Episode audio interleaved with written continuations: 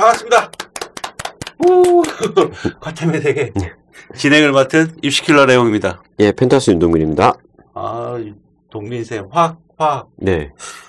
야, 오늘부터 이제 물화생시를 좀 이제 그 원과목을 가지고 네. 세부적으로 이제 분석을 할 거예요. 네네. 오늘 원과목에 동빈쌤 첫 스타트예요. 야, 앞으로 이제 어 화학원을 3주 동안 완전히 이제 분석하는 거죠. 네네. 그러니까 이제 보통 화학원을 어 고등학교 2학년 학생들, 그렇죠. 고등학교 2학년 학생들이 어 내신도 하면서 네. 멀게는 이제 곧 이제 수능, 수능에서 예. 선택을 할 거냐 말 거냐. 화학이 한 7만 명 되더라고요. 네네. 맞습니다. 어, 수능 응시생이 7만 명인데, 뭐, 지구과학이 1위, 그 다음에 생명과학이 2위, 그 다음에 화학. 화학, 예. 7만 명 정도. 딱 적당한 것 같아요, 7만 명. 그렇죠. 어. 일단은 뭐, 화학이라는 과목 자체가 생지에 비해서는 뭐 학생들 입장에서 어렵다고 생각을 하기 때문에, 음. 뭐, 그거에 대해서 확신이 있는 학생이거나, 음. 아니면 향후 뭐 진, 뭐, 진로를 위해서 음, 음. 공부하는 학생이거나, 이제 그런 경우가 많죠. 14만 명이 넘으면은, 어, 인원이 많은 건 물론 뭐 등급, 1등급 뭐 학생 수도 많아지겠지만, 네. 그만큼 거기에 따른 이제 변별력을 또 줘야 되기 때문에, 그렇죠. 문제가 이제 좀 음, 쉽지 않을 것 같고. 음. 예전에 2014학년도에요. 지구과학이 한 7만이었어요. 음, 그때는 이제 화생이 제일 많았었고요. 네네. 그때 지구과학이 한 7만 정도 됐는데 그러다 보니까 어, 굉장히 문제가 이제 좀 뭐랄까 좀 노력만 하면 바로 바로 1등급이 나오고 그랬거든요. 네네. 근데 요즘은 지금 지구과학이 14만 명 지금 제일 많잖아요. 그렇죠. 그러니까 보세요. 인원이 많은 만큼 문제 변별력을 줘야 되는 거예요. 네. 너무 쉬어버리면 1등급이 너무 오버가 돼버릴 수 네. 있으니까. 그렇습니다. 이런 또 일장일단들이 있는데 화학이 7만 명이면 뭐 제가 생각할 땐 가장 적당한 것 같은데 자 동빈 쌤, 네. 어 일부에서는 화학원을 네. 전체적으로 이제 화학의 화학원을 준비하기 위한 이제 학- 예비 고등학교 2학년 학생들, 네. 음? 그래서 자첫 스타트는 화학원이라는 건 이렇게 생긴 거고 화학원이라는 건 이렇게 생긴 거고 네. 근데 이렇게 준비를 하고 이렇게 해야 된다라는 어떤 그런 좀 조언을 일부에서 한번 좀, 좀 정리를 총 정리를 좀 부탁드립니다. 네. 일단은 1단원부터 말씀을 드리면 이제 뭐 가장 쉬운 무슨 뭐 메테인이라든지 화석연료라든지 그런 게 나오는데 화학의 언어? 네, 화학의 언어. 예. 뭐, 뭐 질소, 비료 뭐 이런 거. 수능에서 1, 2번으로 음. 항상 출제되는 건데 그거를 이 그거 다음이 이제 화학 식량가몰, 음, 화학 반응식 요게 나와요. 음. 근데 저도 지금 한 저희 학원에서 한 100여 명 정도 이제 수업을 하고 있는데 네, 네. 거기가 가장 어려운 단원이거든요. 음. 화학에서는 수능에서 이제 19번, 20번으로 출제되는 부분. 그렇다 보니까 딱 들어가자마자 이제 뭐 한, 한 반에 한두 명씩은 이제 놔버리는 경우도 있고. 음, 근데 1단원 같은 경우는 일단은 어쨌든 화학을 향후를 위해서라도 꼭 네. 익혀야 하는 부분이고요. 이제 전체적인 걸 일단 말씀드리면. 그 다음에 2단원은 이제 원자에 대한 부분인데 예전엔 사실 쉬웠어요. 음, 어렵지 않았는데 요즘은 약간 이제 평가원이라든지 뭐 내신이라든지 네. 쥐어 짜내는 느낌이 있어서 네. 어렵지는 않으나 이제 시간 소요가 어마무시하게 되는. 아, 그럼- 시간이 많이 좀 투자되는. 네, 그러니까 풀 때? 풀 때. 그러니까 잔손이 되게 많이 가는. 공부를 할 때는 할 때는 개념은 심플해요. 심플해요. 네, 개념은 심플해. 근데 이제 보- 관심 있는 분들은 아시겠지만 물론 이제 지금 학생들이랑 크게 관련은 없지만 이제 교육과정이 개정되잖아요.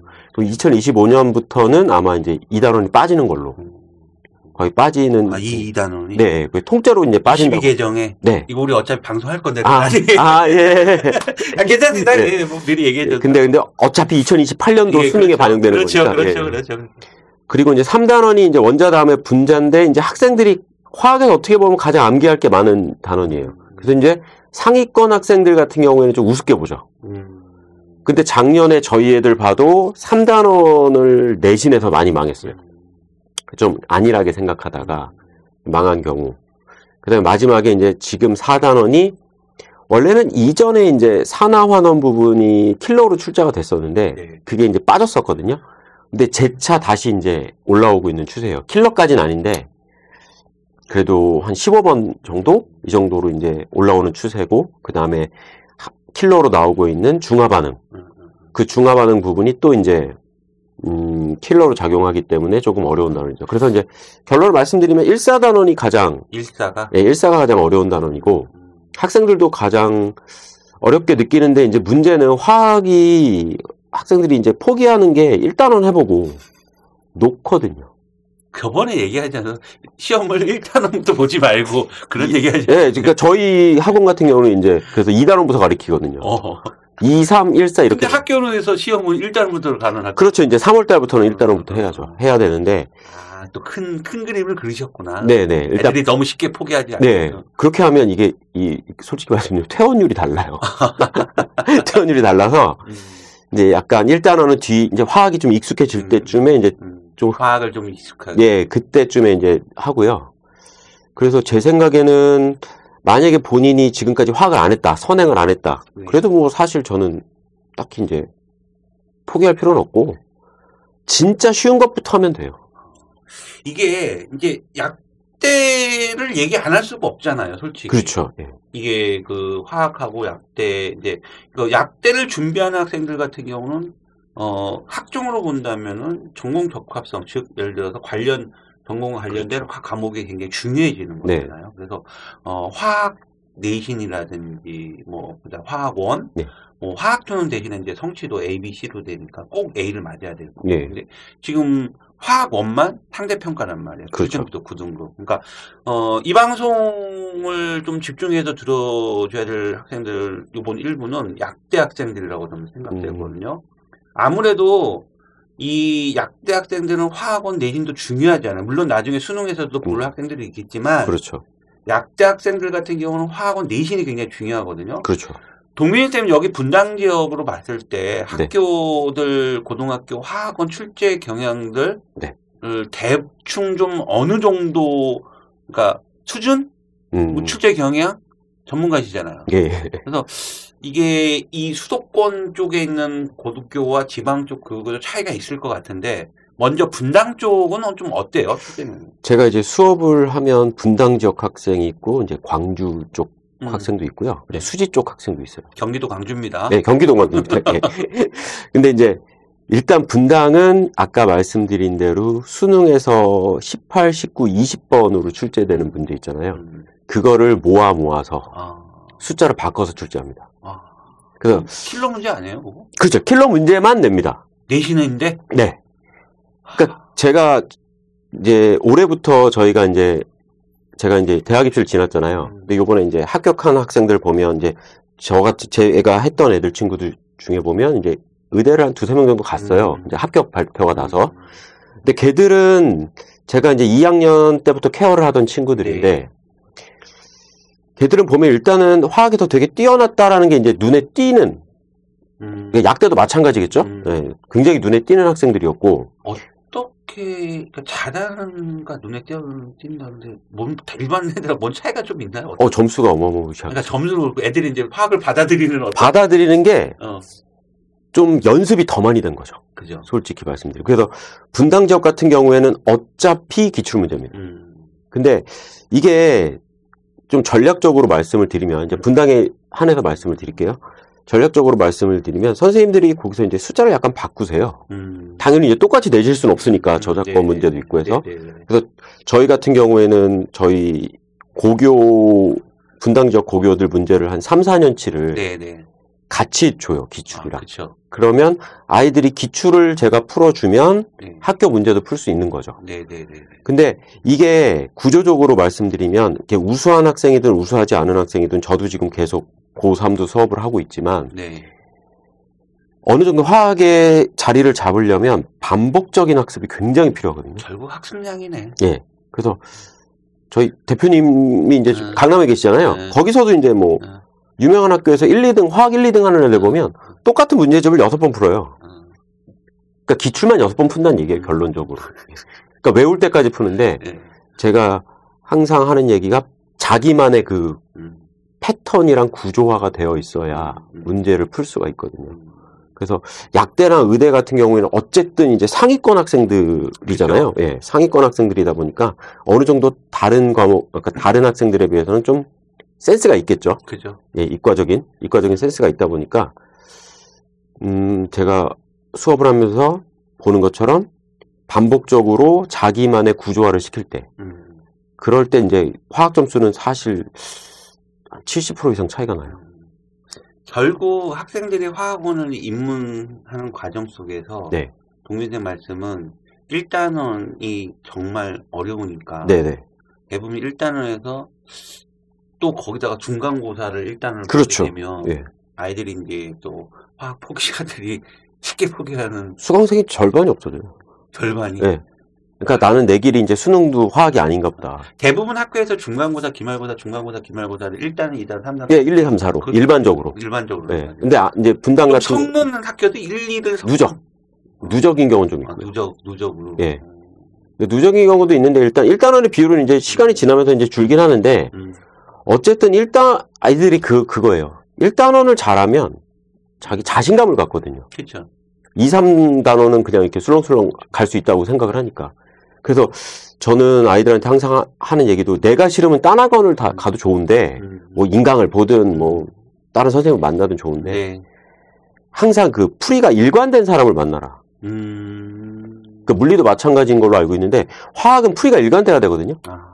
근데 만약에 선생님 같은 경우가 좀 냉정하게 말씀드리면 좀 실력 없다라고 하면 이것 갖다 쓰고 이것 갖다 음. 쓰고 이러면 아이들 입장에서도 이 문제랑 이 문제가 결국은 같은 문제인데 음. 이거 푸는 것과 이게 푸는 게 달라져 버리거든요. 음.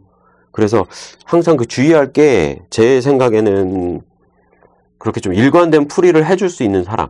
음. 물론 이제 자기한테 가장 적합한 풀이가 있겠지만 음. 사실 한 문제를 가지고도 서너 문제 풀 수, 서너 가지 방법으로 풀 수 있으니까. 일괄되게 1단원만 100번 노려야죠. 저는 그렇게 해요. 100번까지는 아니지만 1단원. 굉장히 아이들이 신비로운 존재인 게 지난 시간에 풀어줬다고 또 풀면 못 풀어요. 아, 왜, 왜 그러는 거야? 어려워요. 음. 그만큼 어려워요. 그러니까 차라리 암기를 하라 그래요. 아. 그러니까 풀이를 암기를 하라고. 아. 그리고 이거는 집에서도 혼자 할 수 있는 방법인데 의대나 약대 생각하면 제 생각에는 그 화학 공부할 때 네. 그러니까 저희 아이들 고2, 고3한테 이제 적용하고 있는 방법인데 이 보기가 그네들로 이렇게 있잖아요. 네. 그러면 이게 하나하나가 다 문제란 말이죠. 네. 문제니까 밑에 1번에 기억, 니은 이런 거 있죠. 음. 이걸 다 없애버려요. 음. 음. 없애고 서술형처럼 음. 하나하나 음. 기억, 니은 이거 다 음. 풀게. 음. 그러면은 잔재주를 안 부리죠. 음. 예전에 그런 선생님 하나 있었어. 아, 그래요? 생명과학에는 얘기해도 될 거야. 뭐 김기현 선생이라고 아. 그 보기를 다 없애버려. 예, 예, 저도 보기를 없어요. 그래갖고 애들한테 고통을 주더라고. 근데 그렇게 해야 음. 본인의 실력이 생기는 거지. 기억은 아니니까 기억 있는 거다 그렇지. 지우고. 그러니까 그런 거는 사실 기- 잔머리만 생겨. 예, 길게 못 가요. 어. 길게 못 가고. 완벽하게 내 거를 만드는 예. 거야. 정말 이해되고 네. 어떠한 문제가 오더라도. 네. 그래서 사실 보면 화학이 뭐 1, 2, 3단원 다 통틀어서 네. 패턴이 거의 비슷비슷하거든요. 네. 그래서 우리 인터넷에서 보면 그 일강, 아, 일타 선생님들 보면 이제 문제를 예상하세요. 이제 딱 문제를 보시면. 네, 네. 근데 그게 어느 정도 패턴이 있다라는 얘기거든요. 물어볼 게 이제 정해져 있다라는 얘기거든요. 그렇다 보니까 저도 이제 수업을 하면서 보면 아이들이 생각보다 음. 조금 미안한 얘기지만 음. 특수한 아이들은 몇 안 되고 음, 음. 몇안 되고 그리고 이제 반복적으로 했을 때 그 효과가 좀 극대화가 되기 때문에 그래서 본인이 혼자 공부할 때도 그냥 한번 풀어보고 보기 없이도 풀어보고 음. 적어도 세 번 이상은 풀게 해요. 음. 같은 문제를. 화학원을 선택한 학생들 대부분은 화학원 선택하죠. 2학년 때 네. 보면은 네. 물화생, 그리고 화생지 생지, 예. 뭐 이런 식으로 해서 화학은 거의 대부분 들어가 있습니다. 근데 어좀 내신이라든지 이런 부분에서 아무래도 화학은 의학학 계열, 특히 약대 학생들도 많이 좀 선택하는 과목이다 보니까 좀 빡센 아이들도 많이 들어와 있어요. 아 그럼요. 예, 그러다 보니까 어, 그 부분에 대해서 좀 유념해 주시고 그 부분 아까 동빈 쌤 오늘 뭐 화학원 전체적인 부분인데 제일 큰 문제는 1단원이네요. 네. 일단은 네. 1단원의 이 고비를 어떻게 이제 잘 슬기롭게 넘, 넘어가냐에 따라서 네, 네. 어 음, 화학을 끝까지 가냐? 네. 뭐 그래도 2, 3단원 좀 넘어가면 좀 조금 그래도 1단원보다 낫잖아요. 네네네. 그래서 요 1단만 첫 단추만 잘좀 음. 슬기롭게 넘겨야 된다. 그 방 넘 슬기롭게 넘기는 분 결국은 학습량에 있고 계속해서 반복적으로 어, 이해될 때까지 예. 본인이 풀어보는 그리고 이제 수준별로 음, 수준별이라는 건 또 뭐예요? 이게 편차가 굉장히 많이 나는 게 1단원이거든요. 어, 학, 그렇죠. 학 생마다. 학생들마다 예. 그래서 이제 저 같은 경우는 일단은 단체로 수업을 하니까 네네네 이제 뭐 한 30명 놓고 수업하면 천차만별이잖아요. 네. 천차만별이니까 저는 따로 뽑아서 다시 이렇게 나눠요. 그러니까 이제 수업은 공통 수업은 하고 네네네 그다음에 이제 원장님께서 이제 허락을 해주셔서 그렇게 하는 건데 네네네 따로 이제 수강료 같은 부분은 이제 신경 안 쓰고 네. 받지 않고 그냥 따로 한번 나눠서 어, 그 부분을 다시 이제 해주는 아, 아이들 어떻게 보면 레벨을 예 레벨을 좀 놔두는 거죠. 왜냐하면 이 중간인 애들은 그나마 괜찮은데 너무 상위권 애들은 이게 의미가 없거든요. 이 수업 자체가 음, 나는 다 풀 줄 아는데 저 사람 저기서 이렇게 풀고 있어. 근데 거기도 보면 이제 공부 정말 잘하는 애들은 어 내가 풀었던 방법과 쌤이 풀었던 방법을 비교해서 음. 합리적인 방법을 찾는 경우도 있고 음. 그 다음에 완전 모르는 친구들은 저 사람 지금 뭔 말하는 거지? 음, 그러니까 잘 못해요. 음, 상상 이상으로 못해요. 음, 그러니까 더하기 빼기 곱하기 나누기 비례식이 안 되거든요. 음, 그렇다 보니까 그런 애들은 또 따로 떼서 음, 음, 그 수준에 맞는 문제를 풀리는 거고. 음. 그러니까 놓게 할 수는 없으니까. 그러니까 그러네요. 예, 그래서 학원이라는 게 사실은 사실 그 같이 있는 학생들이 천차만별이잖아요. 네, 네. 그래서 어디를 선택을 하시든 어디 네. 누구를 만나던 예, 조금은 자기 수준에 맞게 케어를 받을 네. 수 있는 부분을 네, 찾아야지 그게 효과가 있지. 네. 뭐 인강 인강은 솔직히 더 잘하시겠지만 네. 거의 3등급 정도 이렇게 그렇죠. 맞춰놓고 가는 거잖아요. 근데 전혀 1등급 안 나와요. 네. 1등급 애들은 사실 인강을 거의 시작 끊어는 놓죠. 그렇죠. 항상 보진 않죠. 네, 네, 네. 예. 항상 고집 있는 친구들이 있으니까. 그렇죠. 예. 그래서 이제 그런 차별화된 부분을 조금 본인이 좀 냉정하게 생각을 해야 될 것 같고요. 음, 뭐 문제집으로 말씀을 드리면 조금 아래 친구들은 음. 요번에 개인적인 문제집명 네, 괜찮습니다. 예. 요번에 그 완자가 굉장히 잘 나왔습니다. 아, 그래요? 그 예- 번 완전. 예, 너무 예, 이전까지 너무 쉽게만 문제집이 구성됐었는데 네. 요번에는 중간중간 잘 섞어서 놨더라고요. 어, 그래서 그래요?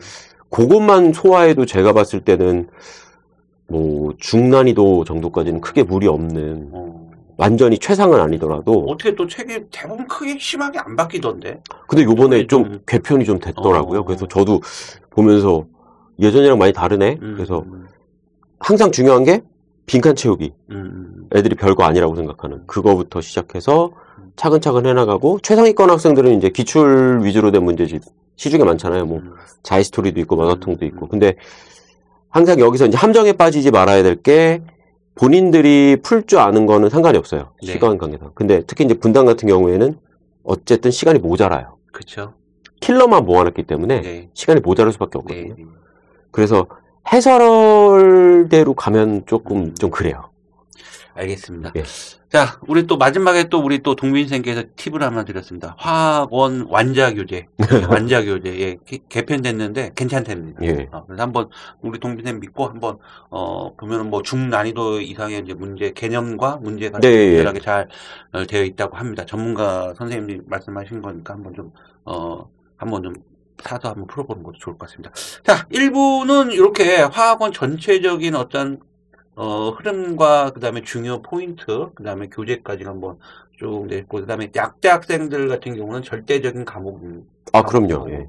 때문에 어, 등급 자, 자체도 절대적인 1등급이 나와야 되는. 네. 그러려면은 일단은 정말 어, 빈틈없이 꼼꼼하게 잘 어, 어, 보고 뭐 학습을 해야 된다. 그 다음에 어, 약간 좀 음, 수준이 조금 화학을 어려운 학생들은 어, 반 레벨에 맞는. 눈높이에 맞는 네네. 어, 좀 그런 곳을 찾아서 어, 좀 어, 코칭을 받을 수 있으면 좋을 것 같다.